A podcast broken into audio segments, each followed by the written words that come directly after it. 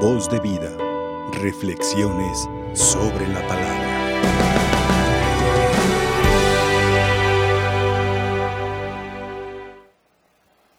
Muy queridos hermanos en Jesucristo, hoy la iglesia a un nivel local cercano venera a San Julio Álvarez, sacerdote y mártir de tiempos de la persecución religiosa en México. Este sacerdote tapatío, una vez ordenado, fue destinado a la, localidad de Michoacanejo, un poblado que hoy pertenece a la diócesis de Aguascalientes. Este sacerdote se distinguió sobre todo por la promoción de la catequesis, un interés muy especial en la instrucción religiosa de quienes le fueron confiados. Una promoción también muy singular a Cristo en la Eucaristía, a la adoración a Cristo Eucaristía. Y a nivel de promoción también humana, pues sabiendo él o siendo especialista en diseños de ropa, pues él enseñaba también este oficio a los pobladores para ayudarles a que supieran un oficio como sastres y pudieran sostenerse. Cuando se desató la persecución, nuestro santo, como otros muchos, procuraba prudentemente esconderse sin dejar de atender a la feligresía. Y así, un día, mientras se dirigía en compañía de dos fieles a un rancho para la celebración eucarística, fueron interceptados por el ejército. Después de verificar que efectivamente era sacerdote, empezó el maltrato, se lo llevaron prisionero e iba experimentando, digamos, estos ultrajes que Cristo mismo experimentó en su pasión. Llegaron con él, digamos, en ese ambiente de burlas, martirio y maltrato, llegaron a San Julián, el actual San Julián. Y ahí decidieron acabar con su vida. Lo llevaron a un basurero, literalmente a un basurero, y ahí sería ejecutado. El encargado de la ejecución, a ser honestos, él sí lo trataba con respeto y le comunicó que era una orden y que se tendría que llevar a cabo. Era el momento de la ejecución. Antes de esto pidió dos favores. Uno, dejen libres a los fieles que me acompañaban. Ellos dos son inocentes, no tienen ninguna culpa. Segundo, pidió que se le escuchase un momento y entre otras cosas dijo, soy inocente de lo que se me acusa, no soy ni rebelde ni cristero. Pero les prometo orar por ustedes en el cielo y que viva Cristo Rey. Vino la descarga, cayó ahí mismo en el basurero y la feligresía de San Julián, que no lo conocía, pero sí se enteraron de que era un sacerdote, una vez que el ejército se retiró, fueron, recogieron sus restos, lo velaron y le dieron una cristiana sepultura. Con el tiempo sus restos volverán a Michoacanejo, un lugar hoy de peregrinaciones. Nos encomendamos pues a este santo muy allegado a nosotros, San Julio Álvarez, mártir mexicano.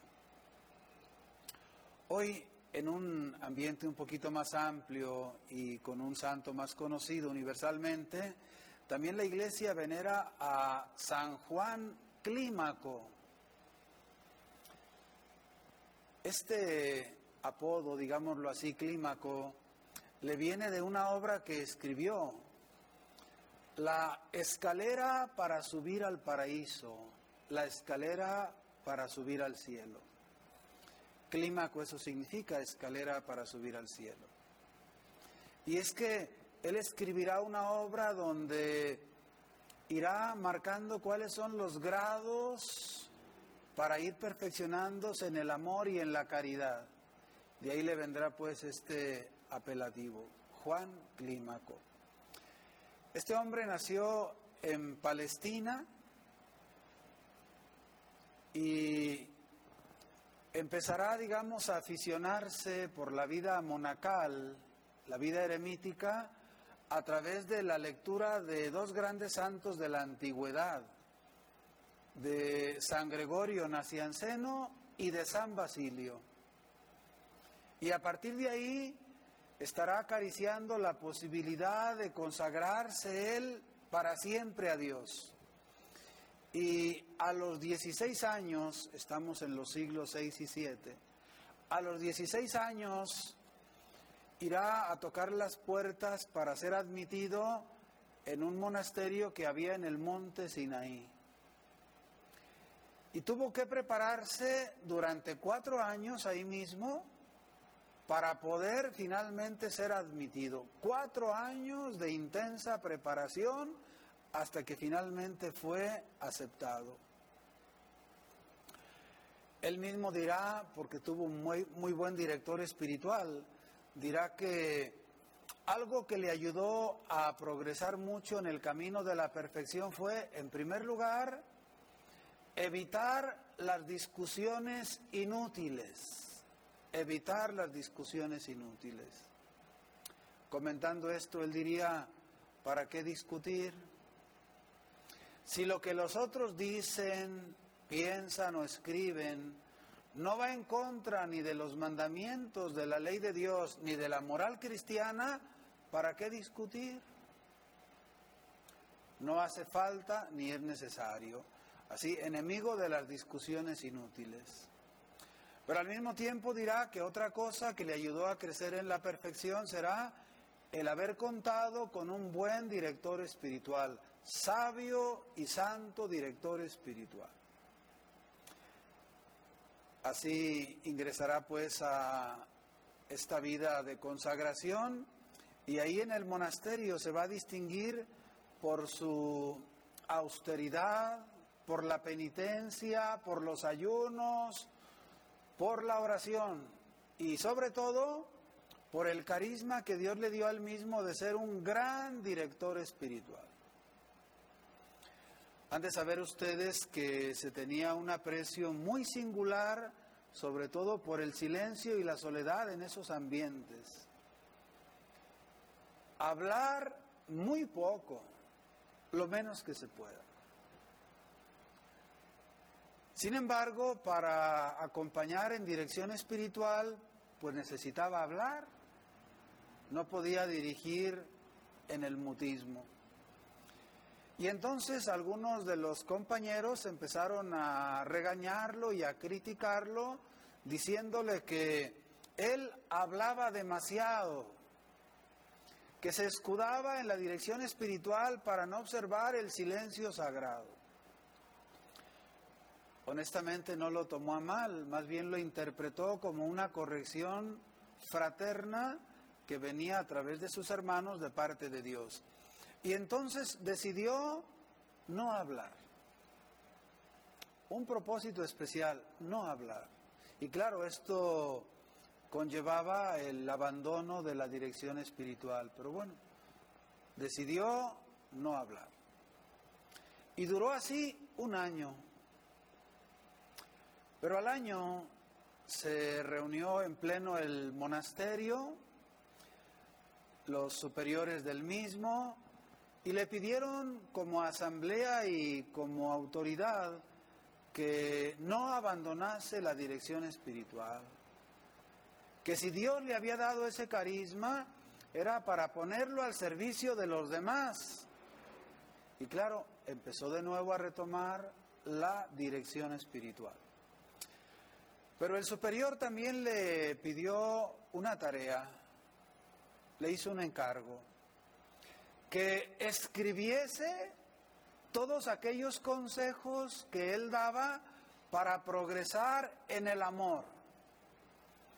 Y así escribirá pues esta obra, la escala, la escalera para llegar al paraíso, para subir al cielo, donde se desarrollan ahí 30 grados, es decir, 30 peldaños en esta escalera para poder subir hasta el cielo.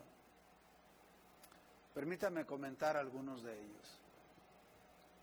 Primer escalón, ¿cómo hacerle para subir esa escalera hacia el cielo? Número uno, negarse a sí mismo. Es lo primero que Jesús pone también como condición para ser su discípulo. El que quiera venir conmigo, renuncie a sí mismo. Vamos a luchar contra estas apetencias primeras y primarias, contra estos impulsos. Vamos a buscar primero la gloria de Dios y el bien de los demás. Vamos a renunciar a nuestros placeres para complacer a Dios y al prójimo. Es el primer escalón. Segundo, tratar de recuperar la blancura del alma, abandonar el pecado, pedir perdón por ellos, arrepentirnos o arrepentirse de todo corazón, confesarse.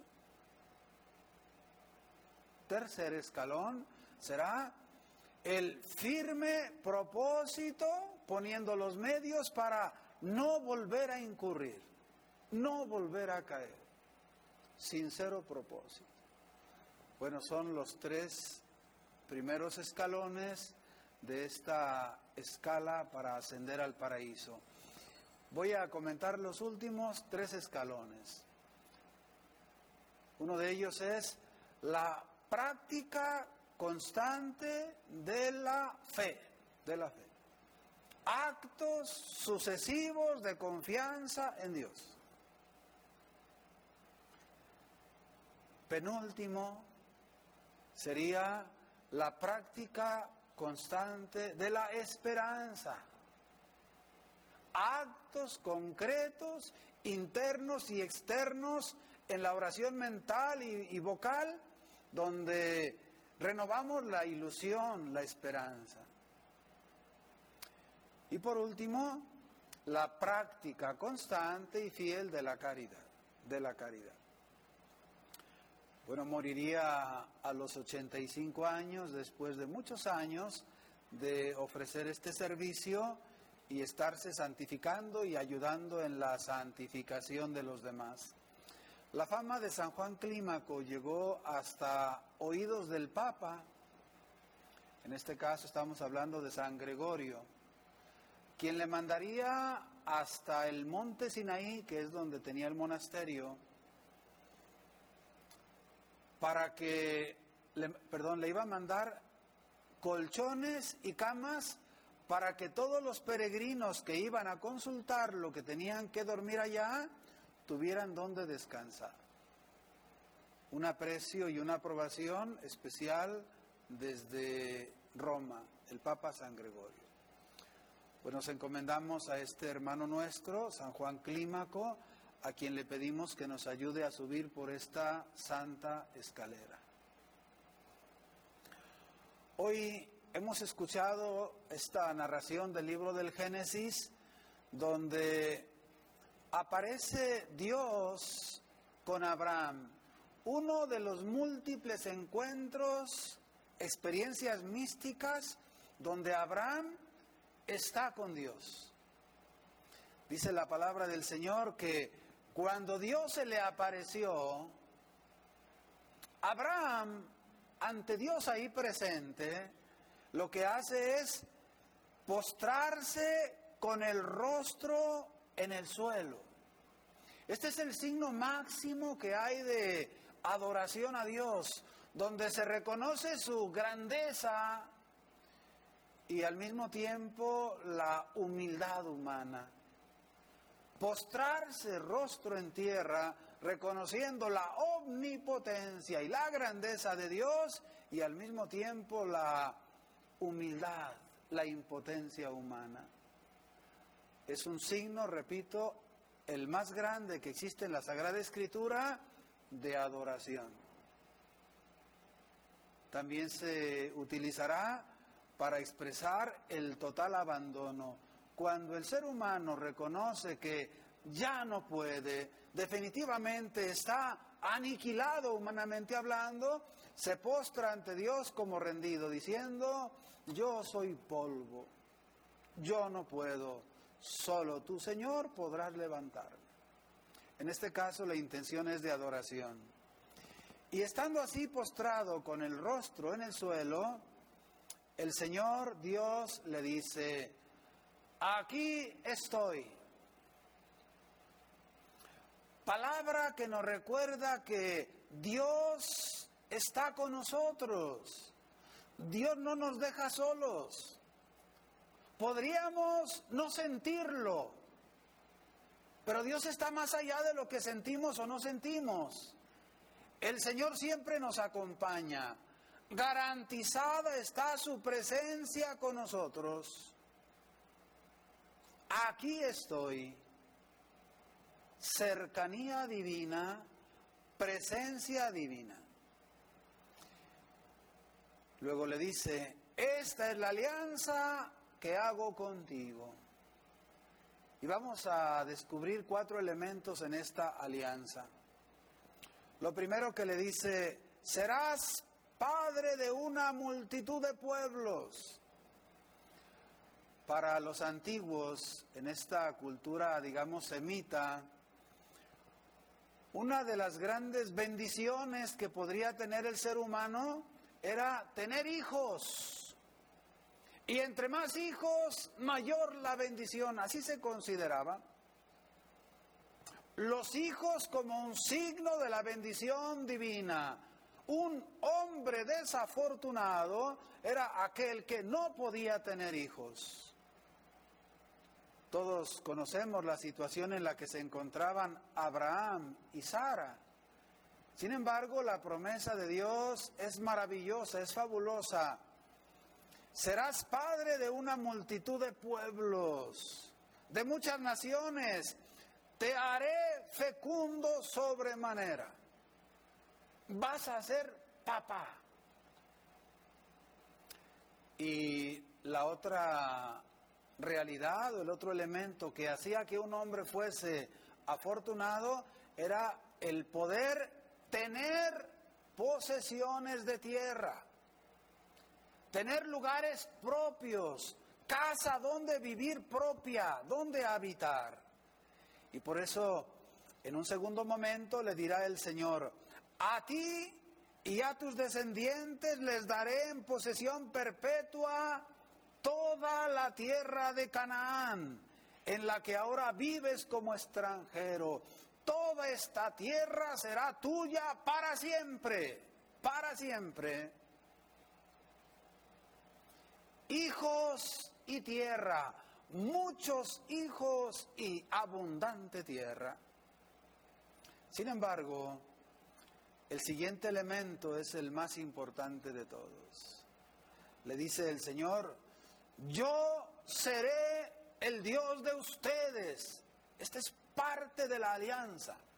Digamos la más importante, yo seré suyo, yo seré suyo, yo seré su Dios, yo seré su Dios.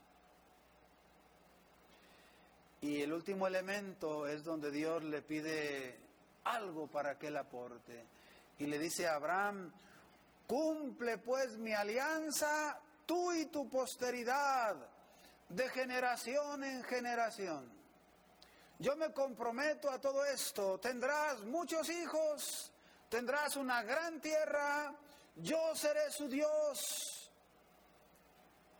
Y ustedes obedézcanme, obedezcan.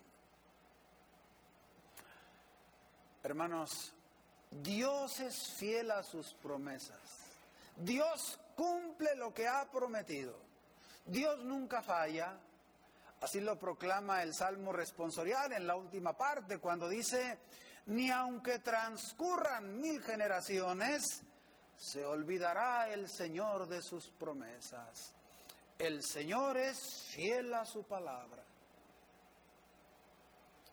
Pero también es importante que nosotros hoy, aquí y ahora, aprendamos y querramos ser fieles también a la palabra de Dios.